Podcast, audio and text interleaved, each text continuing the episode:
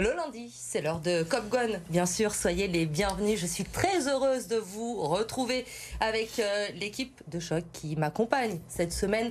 Édouard G, correspondant RMC Sport à Lyon, vous le connaissez, je ne sais même pas pourquoi on vous le présente encore. Bonsoir Edouard. Bonsoir Elodie. Ravi de vous retrouver. Avec nous également ce soir Nicolas Rabuel, ancien joueur de l'Olympique lyonnais, ancien entraîneur de Valenciennes notamment. Bonsoir euh, Nicolas. Bonsoir Elodie, bonsoir à tous. Et Maxime Feuillet, un habitué aussi de Cop Gun, journaliste euh, Lyon décideur et surtout grand supporter de l'Olympique lyonnais. Bonsoir. Bonsoir Elodie. Maxime, on perd pas de temps. Vous réagissez via le hashtag CopGun hein, sur les réseaux sociaux. Vous le savez, on va tout de suite euh, partir du côté de la Mosson. Montpellier, l'Olympique lyonnais qui voulait confirmer hier après la victoire contre Marseille et la qualif en quart de finale en Coupe de France contre Lille. Euh, dans la semaine, des Lyonnais qui ont été dominés, vous l'avez vu, c'est Montpellier pourtant qui a marqué euh, contre le cours du jeu après une domination de l'OL en, en début de période. Arnaud Nordin, l'ancien Stéphanois, a marqué.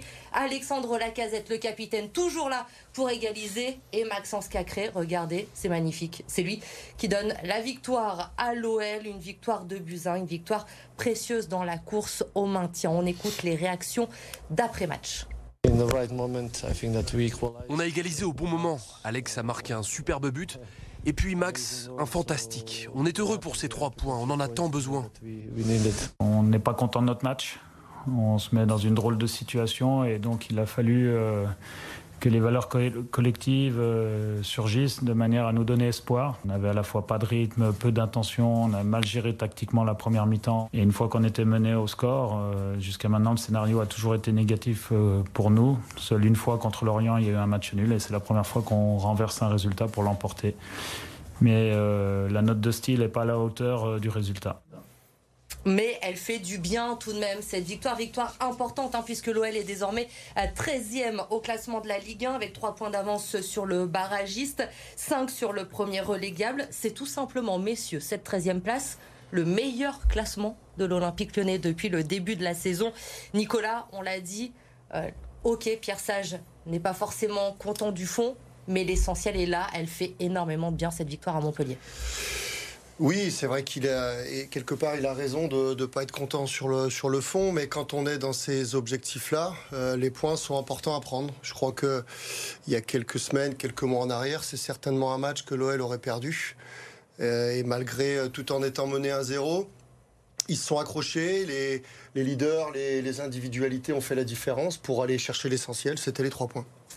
On parle souvent, j'aime pas forcément cette expression, Edouard, mais euh, de match bascule. On cherche souvent ce match bascule pour l'Olympique lyonnais. Est-ce que ça peut être celui-là? C'est la troisième victoire de rang, on le rappelle, après euh, le championnat à Marseille la semaine dernière, la Coupe de France, une victoire aussi contre un concurrent direct, Montpellier. Ça peut être la bascule, le tournant de la saison ou pas? Vous vous souvenez, on parlait de match référence, c'est ce qu'on demandait après le match de, Marseille aux joueurs, et que ce soit les joueurs ou Pierre Sage nous disait la référence, c'est éventuellement si on arrive à être constant, à mm. aligner. Donc là, on commence à aligner, et je rajoute aussi quand même toujours, parce que je pense qu'elle est importante dans la construction de, cette, de ce qui est en train de se passer, c'est la deuxième mi-temps face à, face à Rennes. Voilà. 0-3 à la mi-temps, dans les vestiaires, ça a pétaradé, voilà, l'orgueil. Mine de rien, ils ont gagné la deuxième mi-temps. Alors, euh, comptablement, c'est pas important, mais on nous a dit que finalement, le match, la victoire face à Marseille, elle, vient de cette mi-temps de Rennes. Et du coup, ben voilà, derrière, on voit des choses. Et puis, ben, Lille, c'est quand même pas une petite équipe actuellement. Et puis là, Montpellier, alors oui, la note artistique, elle 4 est pas ans au match aller, on le rappelle, hein, ça avait été une catastrophe voilà, match aller. Bah, et là, c'est ce qui est important, ce qu'a dit Pierre il y a eu un renversement. Lyon était mené 1-0 et Lyon a renversé la vapeur. Et ça, euh, Nicolas l'a dit, il y a quelques jours, quelques semaines, c'était pas jouable. Le scénario, effectivement, Maxime, qui est important dans les têtes parce qu'il y a encore du doute. On l'a vu aussi hier, je le disais, l'OL a plutôt dominé le premier quart d'heure, les premières 20 minutes. Montpellier n'est pas forcément là. C'est Montpellier qui marque, un ancien Stéphanois qui marque derrière, on voit que ce but, tout de suite, il y a du, doute qui s'installe. On voit que les Lyonnais changent aussi leur façon de, jouer.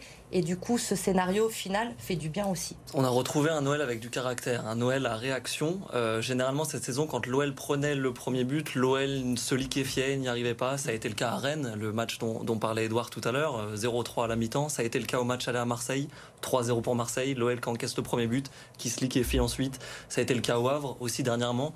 Je crois qu'il y a eu que deux matchs cette année où l'OL a pris au moins un point en ayant pris euh, l'ouverture du score. C'était contre Lorient au Groupama Stadium et contre Metz aussi, mm. l'égalisation de Skelly Alvero. Sinon, l'OL avait perdu tous ses matchs en prenant le, le, premier but. Là, il y a enfin une victoire, il y a enfin un OL à réaction. Tout n'a pas été parfait, loin de là. Mais cette victoire, elle fait du bien. Ce caractère, il fait du bien aussi de le retrouver. Nicolas, je vais m'adresser à, l'entraîneur que, que vous êtes. Qu'est-ce qui a changé dans cette équipe? Qu'est-ce qui a fait la différence? On parle de l'arrivée de Pierre Sage, les joueurs euh, le, saluent justement. Il y a aussi des recrues qui sont arrivées cet hiver. C'est quoi? C'est un peu tous ces ingrédients mis bout à bout finalement qui fait que quelque chose a changé dans ce groupe? Je pense que beaucoup de choses ont changé. Euh, on avait vu au début, quand euh, Pierre Sage a repris l'équipe, il était surtout attaché à retrouver un bloc défensif. Euh, sur les premiers matchs. Là, on voit autre chose. On voit que dans l'utilisation du ballon, on voit beaucoup de joueurs qui dézonent.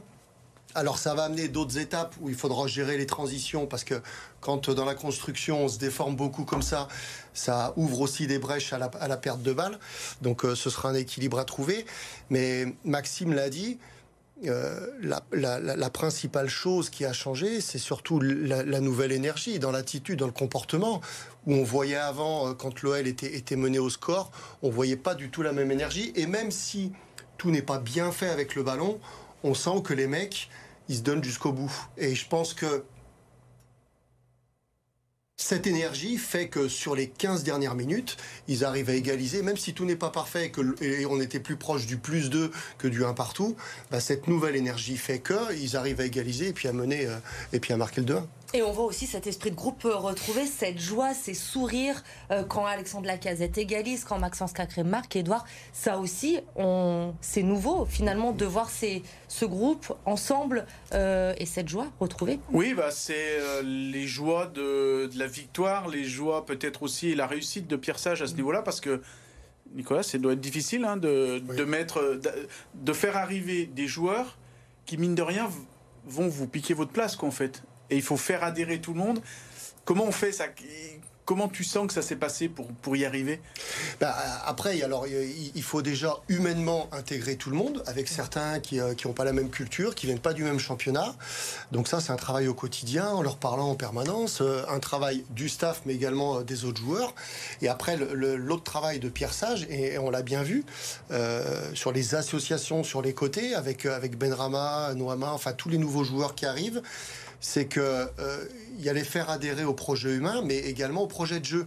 Et tout ce qu'il a pu mettre en place, Pierre Sage, quand il a repris l'équipe, quelque part, il recommence un petit peu à zéro, parce que je crois que c'est huit nouveaux joueurs qui sont arrivés, et tous ces repères-là, ça prend du temps. Alors, il y a la qualité des joueurs qui va faire qu'il va gagner du temps, mais ceci dit, il faut rebooster le disque dur. Vous évoquez Saïd Benrama, justement, c'était sa première titularisation hier avec euh, l'OL. Maxime, vous en avez pensé quoi de cette première? J'ai bien aimé son apport offensif, euh, le danger qu'il amenait sur, sur l'aile gauche, cette façon à enrouler aussi son, son pied et le ballon. On l'a vu sur le coup franc, on l'a vu sur, sur une belle occasion aussi. Je ne sais plus si c'est en première ou deuxième mi-temps, mais le ballon qui passe pas très très loin du cadre.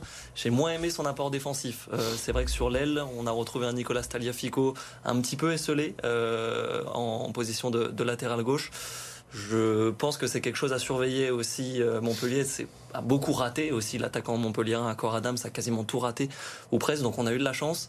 Mais Nicolas Staliafico a souvent pris la marée au poste de latéral gauche. Et je pense que les efforts défensifs de Saïd Benrama doivent être aussi améliorés. C'était une première, donc on ne va pas lui jeter la pierre.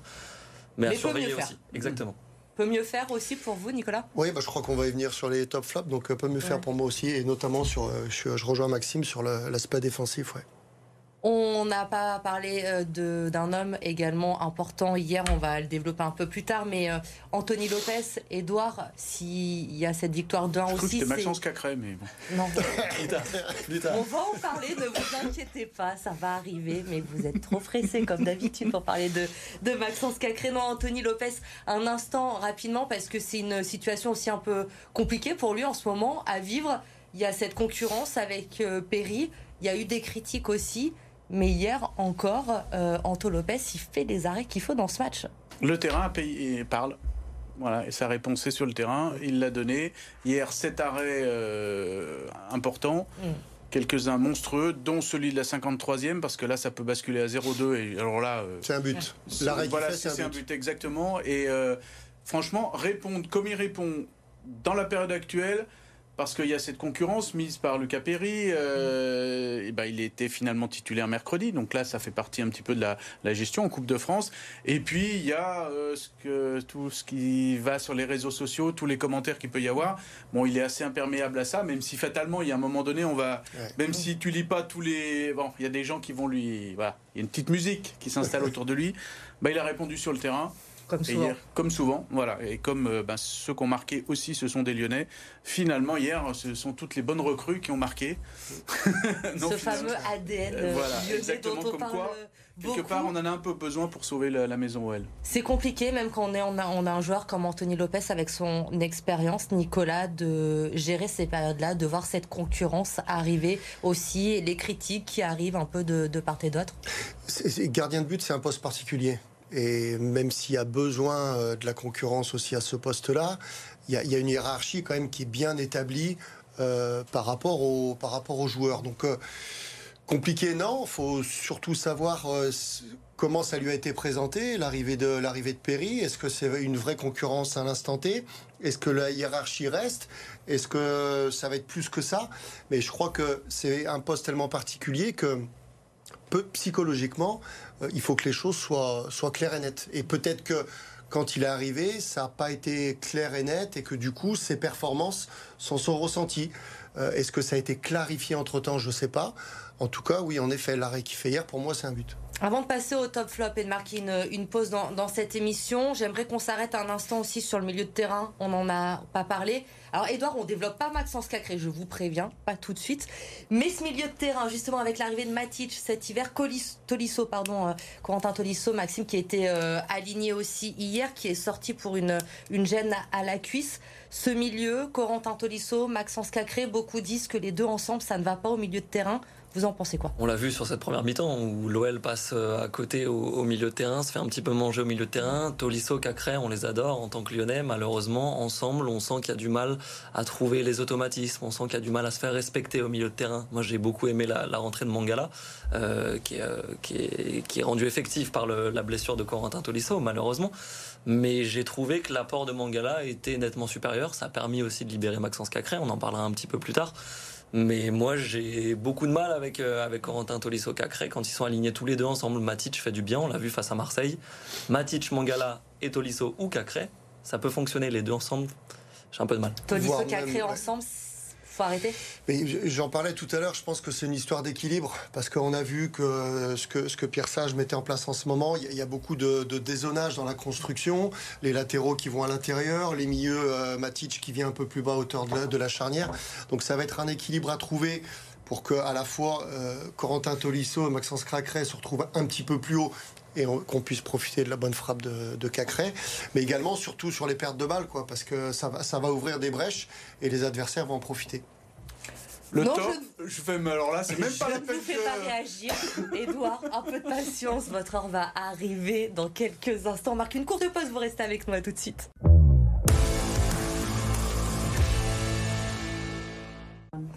Allez, on est de retour, on a le sourire sur BFM Lyon, puisque l'OL a gagné hier à Montpellier, une victoire de Buzyn qui fait beaucoup de bien, qui donne un peu d'air aux, Lyonnais, 13e hein, de la Ligue 1 euh, ce lundi, avant de recevoir euh, Nice vendredi. On va en parler dans un instant, mais d'abord, bien sûr, les top flops. Edouard se languit, il attend ça depuis hier. Il m'a écrit, le match était même pas terminé. Et avant son but. Et avant son but, évidemment, le top d'Edouard, pour mon retour, c'est Maxence Cacré. Pourtant, je vous avais dit interdiction. Mais là, effectivement, le terrain a parlé. Face à vous, on va, vous allez avoir Nicolas Arabuel pour essayer de nous convaincre avec Maxime que vous avez fait le bon choix. Nicolas, lui, s'est arrêté sur Anthony Lopez. On donne la parole à Nicolas pour commencer et après vous y allez, Edouard. Oui, Anthony Lopez, parce que pour moi, l'arrêt qu'il fait à la 53e, euh, c'est un but. Et il le fait avant le but de Maxence Cacré. Donc s'il n'y avait pas eu cet arrêt-là, il n'y aurait peut-être pas eu le, but de Maxence Cacré. Donc euh, voilà pourquoi j'ai orienté mon, mon top là-dessus, même si Alexandre Lacazette et euh, Maxence Cacré l'auraient peut-être mérité également. Mais voilà, chronologiquement, s'il n'y a pas l'arrêt, il n'y a pas le but. Avant de vous lancer, Edouard, 30 euh, secondes, vous ne nous faites pas une thèse sur Ah non, non, mais euh, je sens que vous allez dire oui, il a perdu une vingtaine de ballons avant, etc. mais il est monté tellement en puissance que on peut pas faire autrement que de le. C'est lui qui va gratter le ballon pour Alexandre Lacazette et c'est lui qui marque un but du gauche. Moi, je dis what else, quoi d'autre, qui d'autre que Maxence Cacré. On peut toujours faire autrement, vous savez, Edouard. Maxime, vous laissez pas influencer surtout, hein, Je me laisse en pas votre âme et conscience. Je vais quand même voter pour Edouard et, et pour Maxence Cacré. Je pense qu'Anthony Lopez est peut-être un petit peu fautif aussi. On l'a pas dit tout à l'heure sur le débat sur le but d'Arnaud Nordin. Je pense que l'explosivité d'Anthony Lopez n'était pas au rendez-vous sur ce but-là. Je pense qu'il peut mieux faire en regardant les ralentis. Mais évidemment, le, le but de Maxence Cacré, la deuxième mi-temps de Maxence Cacré est assez, assez incroyable. Donc elle est à, à féliciter. Allez, un point pour Edouard, c'est mérité. On va passer au flop à présent avec euh, un homme euh, choisi par Edouard. Je me lance, c'est Maitland Nice. Nice. C'est bon, j'ai réussi à le dire. Et donc c'est euh, Maxime qui va s'opposer, qui va s'opposer à vous. Vous m'en aviez, de- vous n'étiez pas très convaincu non plus par lui, mais vous avez aussi été déçu, Maxime, par Nicolas Stagliafico. Par les deux latéraux, Maitland Niles et, et Taliafico. Euh, Taliafico, comme je disais tout à l'heure en début d'émission, j'ai trouvé un petit peu esselé euh, sur, son, sur son aile gauche, en poste de défenseur gauche, un poste que Nicolas connaît bien euh, d'ailleurs. Mais oui, j'ai trouvé qu'il a souvent pris la marée. J'ai trouvé qu'il était tout seul. C'est aussi lié au, au mauvais repli défensif de, de Benrama. Euh, il était un petit peu en deçà de ses dernières prestations, Nicolas Taliafico. C'est un- ça fait quelques matchs, je trouve qu'il est un petit peu en, en deçà. Euh, on l'a vu face à Marseille, il avait été remplacé par euh, Maitland Niles, justement, qui avait été très bon à ce poste de, latéral gauche, dans une défense à 5 aussi. Mais hier, j'ai trouvé un petit peu pas forcément tranchant, pas à la hauteur de la stature d'un champion du monde. Euh, donc voilà, j'étais un petit peu déçu par, par l'international argentin. On lui a souvent reproché hein, ça cette saison, cette, ce- ce- ce- cette statue de, de champion du monde et pas toujours au, au niveau. Edouard, Je sens que vous allez dire que j'ai un cœur d'artichaut parce que c'était mon top la semaine dernière et finalement c'est c'est un flop. Vous, savez, les téléspectateurs vous connaissent maintenant. Ils Ouais, ouais, bah hein. voilà, euh, quelle ingratitude. C'est vrai que, la- ben, en fait, la, la semaine dernière, il a mis tellement la barre haute d'une certaine manière que là, de retomber un petit peu dans les travers de cet été, ça m'a un petit peu gêné. Alors certes, il a récupéré beaucoup de ballons, mais alors pour en faire quoi Déception derrière amoureuse cette semaine. Peut-être une petite déception pour Ashley Maitland Nice, parce que j'arrive à bien prononcer moi. Donc juste pour ça, ça mérite que je gagne. Nicolas, vous donnez votre phrase. Sans influencer, hein, Nico. Euh, non, non, mais j'ai hésité en effet avec euh, Maitland Nice. Maintenant, euh, à sa décharge, c'est quand même pas son, son poste euh, à la base. Euh, c'est quand même plus un milieu de terrain. Euh, sur le premier but, il n'est pas aidé non plus par, euh, par Noama, qui euh, c'est lui qui doit défendre sur Silla, qui a posé beaucoup de problèmes sur le, sur le côté droit de l'Olympique lyonnais. Euh, Tagliafico, pas aidé, euh, pas aidé euh, non plus de l'autre côté. Donc, euh, étant donné que Tagliafico est spécialiste au poste, je mettrais plus euh, le point à Tagliafico, en effet. Et C'est un match nul, Edouard. pour Je le note. cette semaine, avec ce point donné à, à Maxime. On en a parlé rapidement dans la première partie. Vous, votre petit flop, c'était pour la recrue pour euh, Saïd Benrama. Oui, euh, et j'ai écrit petit flop sur le message euh, ce matin parce que c'est sa première, donc on doit être indulgent avec lui. Ceci dit, quand on prend un joueur de cette classe-là, avec cette expérience-là, comme Matic, Matic lui a pas fallu longtemps pour, pour apporter. Après, pour le défendre, peut-être, il avait, ça faisait un moment qu'il n'avait pas joué.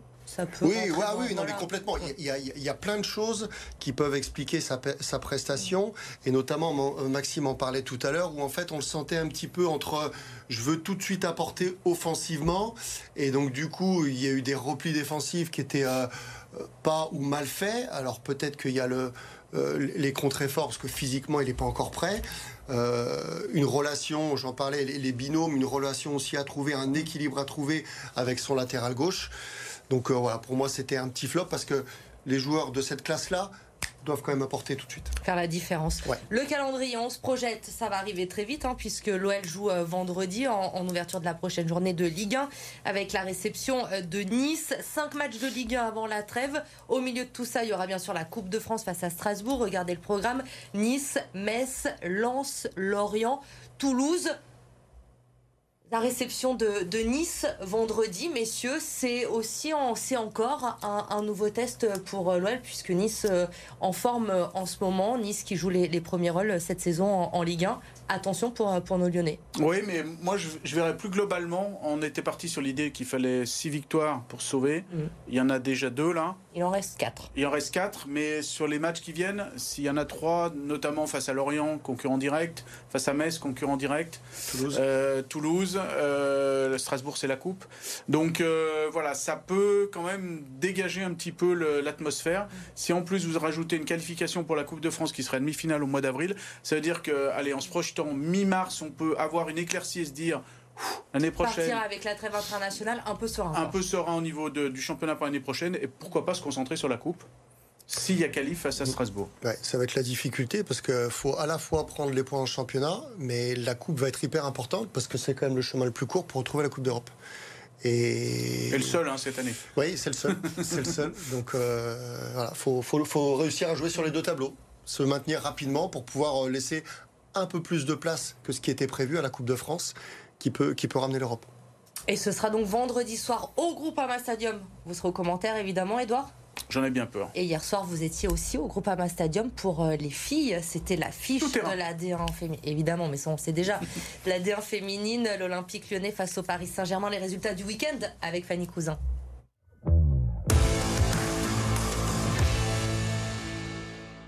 En D1, premier accro pour l'OL féminin hier. Après 14 victoires en autant de matchs de championnat, les Lyonnaises ont perdu leur premier point face aux Parisiennes, tenues en échec un but partout sur leur pelouse. Longtemps menées au score après le but de Shawinga peu après l'heure de jeu, les joueuses de Sonia Bonpastor ont fini par égaliser dans le temps additionnel sur un but contre son camp d'Elisa de Almeida. Un nul un partout qui ne change pas grand-chose dans la course au titre puisque si l'OL est toujours en tête avec 10 points d'avance sur le PSG, cette saison est pour la première fois de l'histoire les championnes de France seront désignés après les playoffs auxquels participeront les quatre premières équipes du classement. En basket, après des défaites face à Monaco puis Basconia, Lasvel a retrouvé le chemin du succès en surclassant Bourg-en-Bresse dans le choc de la 23e journée de Betclic Elite. Dans une astroballe pleine à craquer, les Villeurbanais prennent rapidement le large grâce notamment à Nando de Colo de retour après sept semaines d'absence.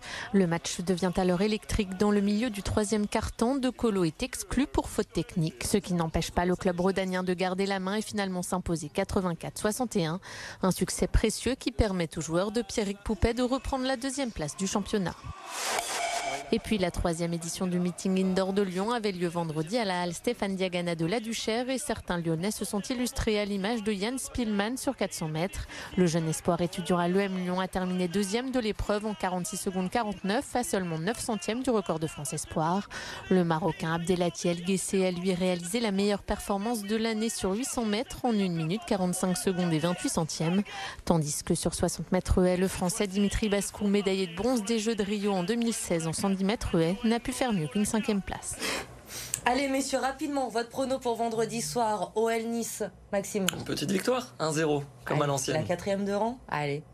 Nicolas J'aime bien le 1-0 aussi, mais je pense qu'on va peut-être reprendre un but. En tout cas, euh, les 4 jours, 4-5 jours de, récup vont faire du bien après une, une semaine qui va s'enchaîner, mais victoire 2 Soyons fous, 3-1. Bon, il n'y aura plus que vous, euh, je pourrais charrier que vous la semaine prochaine, Edouard, pour cette victoire 3. En tout cas, on en parlera dans Copgun lundi prochain. Merci de nous avoir suivis. Très belle semaine à tous.